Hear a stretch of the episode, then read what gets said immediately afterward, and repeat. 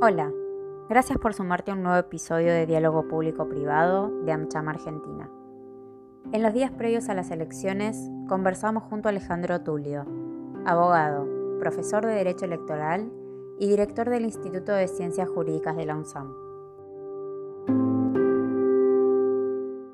Día de las elecciones, de las PASO, luego de casi un año y medio de pandemia, que volvemos a las urnas, sobre todo vivenciando una campaña compleja que viene siendo bastante criticada.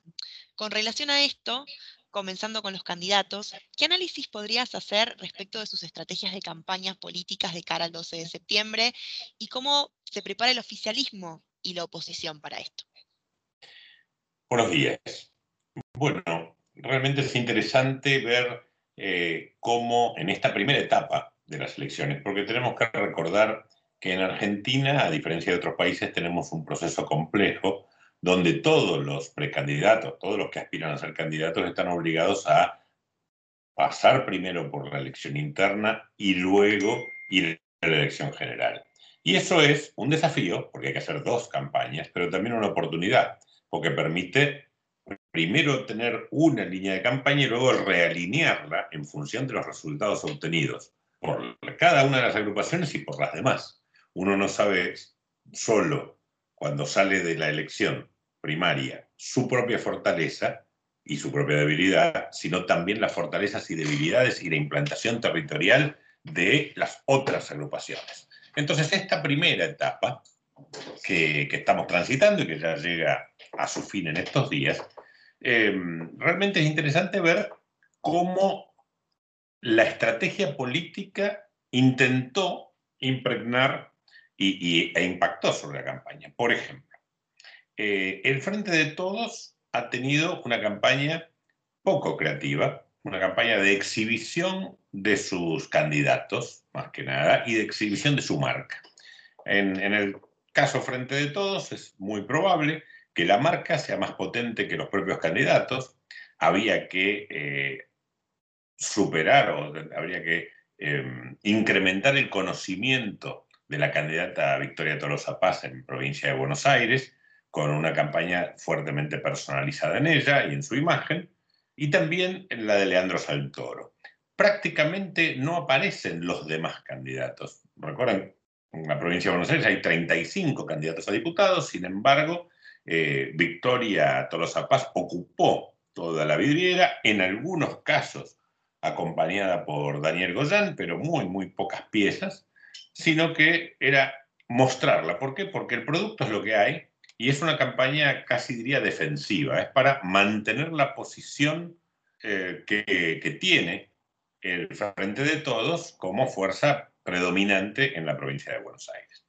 Eh, en el caso de Leandro Santoro, un candidato atractivo, un candidato que no proviene del peronismo, había que hacer una campaña donde se le permita mostrarse eh, precisamente por las diferencias con otros candidatos con el Frente de Todos. También se ocultó, o no se ocultó, sino que no se exhibieron los demás candidatos.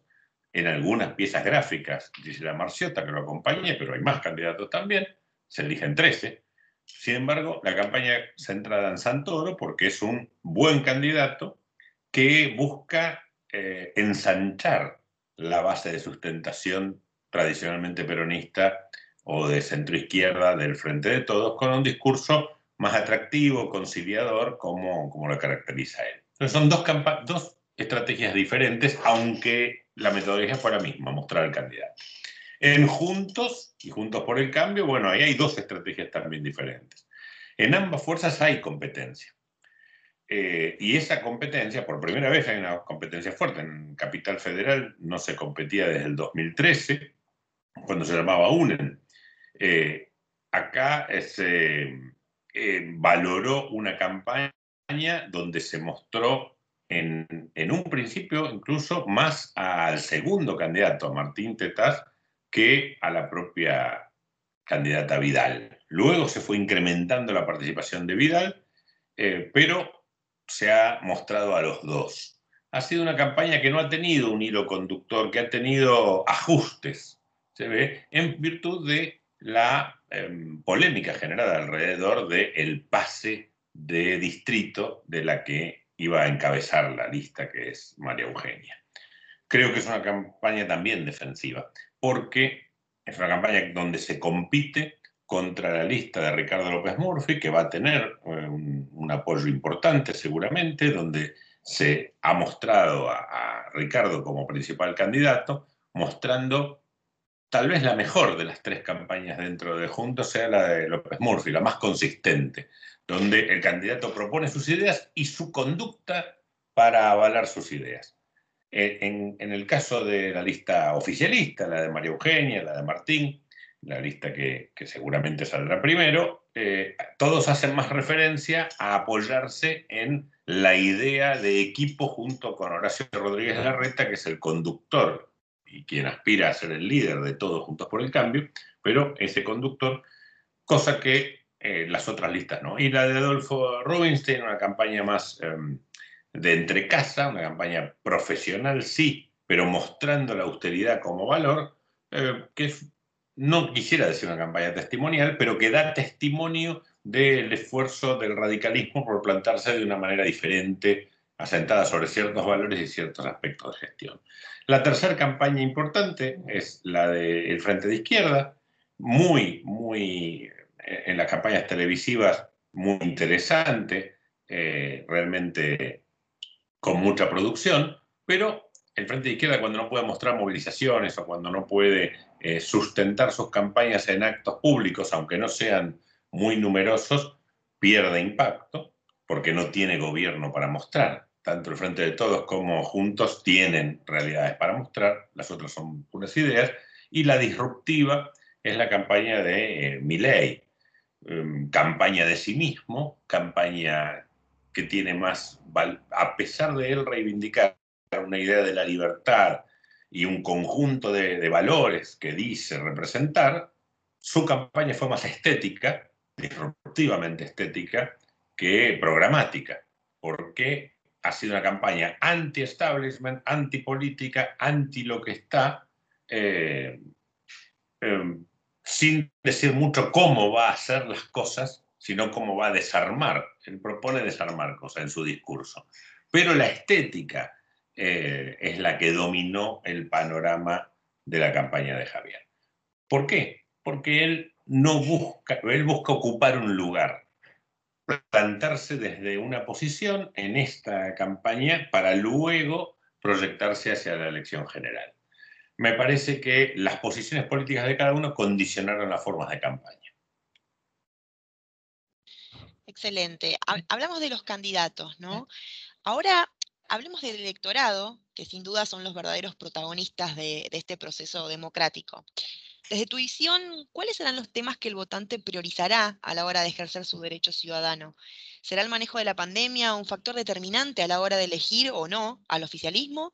¿O será que la situación económica primará dentro del cuarto oscuro? No es una respuesta fácil, pero me parece que eh, nosotros hemos tenido una visión estrecha sobre qué, cuál es el tema que más preocupa a la gente en los últimos 10 años.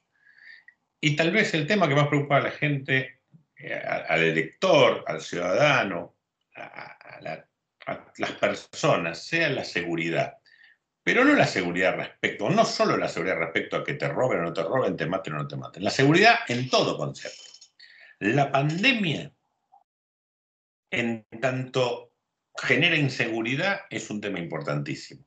Pero la situación económica, en cuanto quita seguridad, la mala situación económica, en cuanto no da certeza de poder eh, progresar o de poder sostener un nivel de vida, también afecta eh, el, motivo del voto.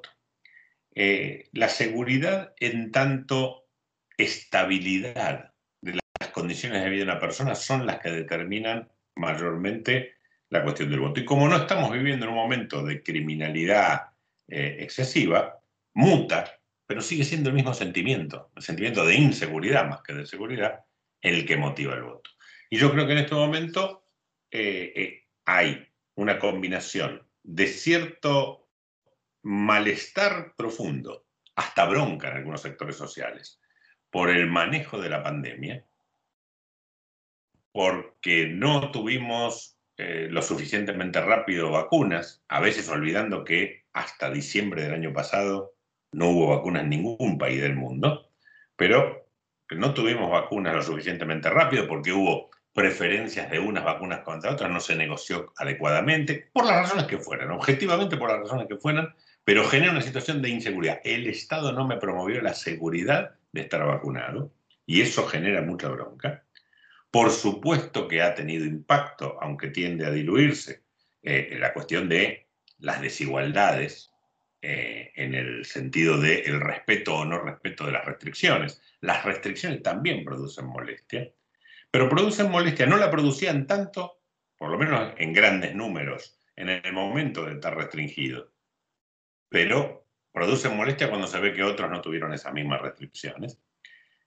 Pero el tema económico sigue siendo el más importante. La incertidumbre respecto de las perspectivas económicas del futuro, a mi juicio, es el factor determinante del voto.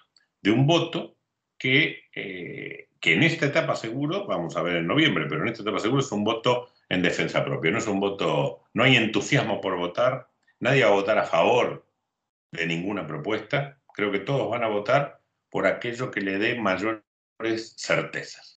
Un tema que sin dudas está hace muchos años en el foco de estudio de los politólogos y de los cientistas sociales en general es la dificultad por parte de los, partidos políticos de generar nuevos líderes. Em, ¿Cuál es tu visión sobre la formación de liderazgos en los partidos políticos, especialmente en los dos más importantes de hoy en día, que son Juntos por el Cambio y Todos? ¿Considerás que estas elecciones de medio término, teniendo en cuenta que en el 2023 tendremos las presidenciales y siguiendo con lo dicho anteriormente, podrían ser una ventana de oportunidad para que se marquen o surjan nuevos, nuevos liderazgos? A ver, yo te contestaría a tu primera afirmación, confrontaría con tu primera afirmación.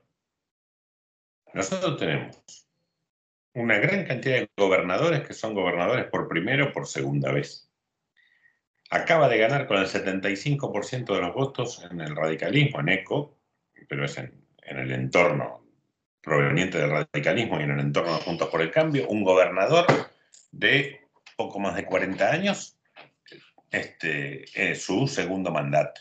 Es un nuevo liderazgo en una provincia tradicional como Corrientes. Eh, el gobernador de la provincia de Buenos Aires tiene poco, menos de, poco más de 40 años y y también este, está eh, transitando su primer mandato. Antes fue, uno puede decir, fue ministro, fue, sí, sí, pero como líder político su primera ocasión y nada más ni nada menos en la provincia de Buenos Aires. María Eugenia Vidal este, es la primera candidata en la, en la, capital federal, una mujer que hace 10 años no sabíamos quién era. Eh, generar liderazgos políticos lleva una generación la carrera, el cursus honorum, como llamaban los romanos, o la carrera de un político para llegar a gobernador, a primer candidato de una lista, históricamente tomaba 25 o 30 años y ahora no. En realidad hay nuevos liderazgos. Martín Lustó es una de las figuras más expectables de la oposición.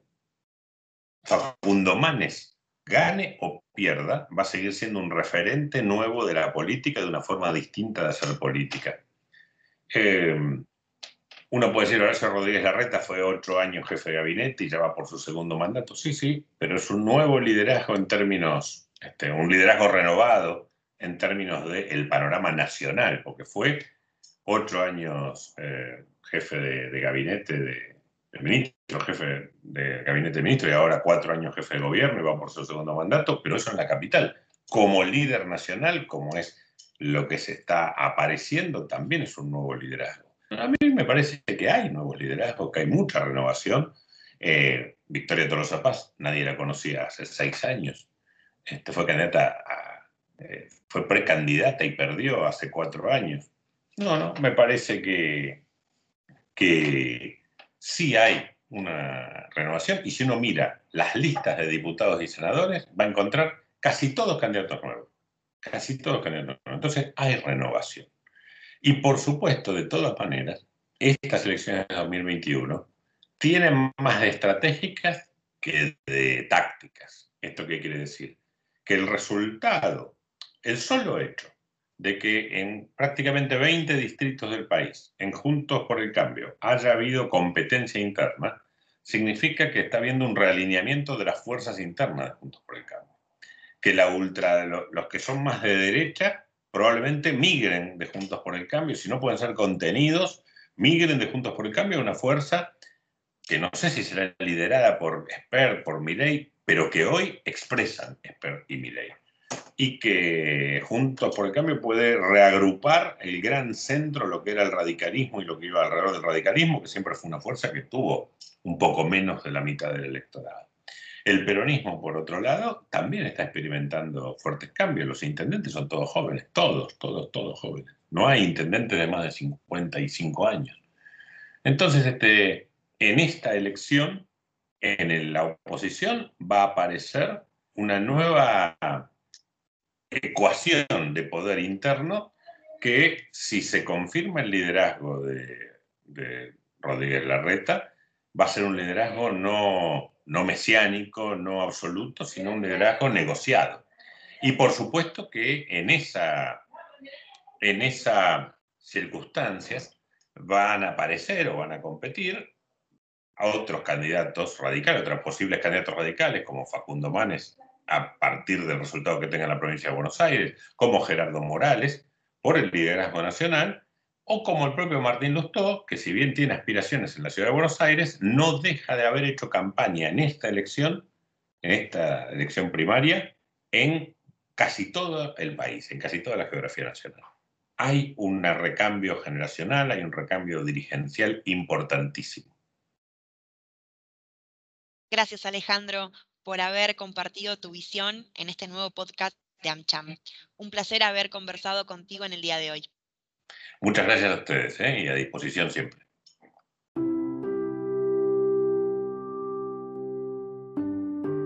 Gracias por acompañarnos. Sigan conectados a AmCham Argentina.